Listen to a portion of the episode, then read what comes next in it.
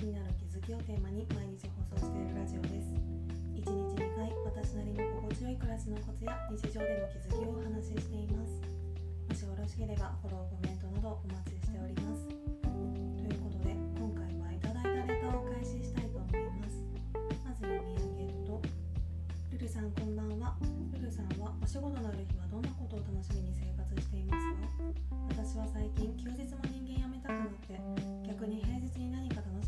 けたらどうかなと思いましたがどうしたらいいか分かりません。食べることが好きなのですが夜は太るからと思い切りご飯を食べられずしかし気づけばコンビニでスイーツ買ったりカロリー低めだからと言い聞かせて薄塩味のポテチを食べて後悔と謎の行動をとっています。ルルさんは夜ご飯を食べていないと言っていたので帰宅後に自分の心が喜ぶ楽しみがあるのでしょうか。もしよければ参考にしたい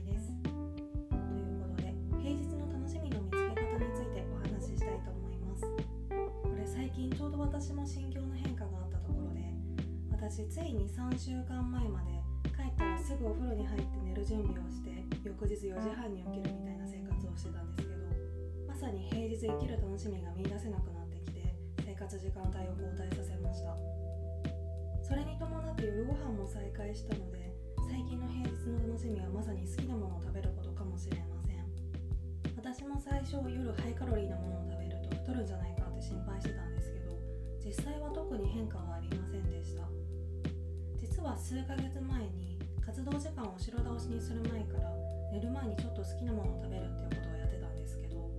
ちろん体質にもよるとは思うけど私の場合は完全に体重の増減はシンプルに摂取カロリーによって変わるなっていうのが今のところの結論です。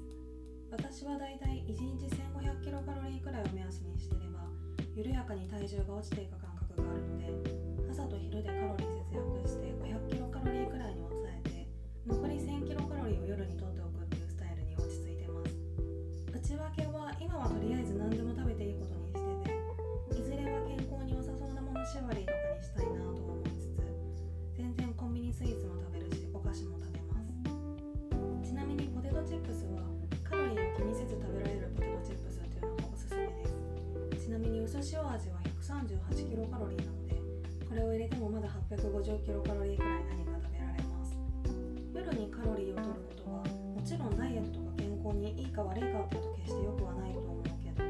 これを仮に朝とかに回すともうこれくらいしか取れるカロリーが残ってないってかえってストレスになってしまうので私は夜にカロリーを残しておく方が合ってるなって思ってます。あとはシンプルに夜はその日にやることが全部終わったっていう開放感そのものが結構幸せだったりしますよね。くり浸かる時間とか布団に入った瞬間とかまあルーティンの一つといえばそれまでなんですけどこれも幸せといえば幸せかなって思うので時にはこういう当たり前になってることに改めて目を向けてみるのもいいかもしれないですね。私もまだまだ休日突然人間辞めたくなったりするんですけど少しずつポジティブでいられる時間を増やしていきたいですね。お互い頑張りましょうということでレターありがとうございました。ここでいただいたレターをは黒歴史を作らない方法っていう回からいただいたものですね。いつもツイッターで拝見しています。今日ラジオの方初めて拝聴しました。黒歴史の話は身に染みて心当たりばかり。6割予定毒だし自分と周りのために心がけてみようと思います。これからも配信楽しみにしています。ということでいつもありがとうございます。これまでの人生でずっと黒歴史を量産し続けてきて本当黒歴史を作らないコツは当たり前だけど毎日を真摯に生きることしかないなって感じでそのためにも常に余白を意識して過ごしていきたいなと思います。レターありがとうございました。今回はそんな感じです。レターでの質問感想も絶賛募集中ですのでぜひお気軽にいただけたら嬉しいです。実はこれでいただいたレター読み尽くしてしまったのでもしよかったらぜひよろしくお願いします。ということでまた次の配信でお会いしましょう。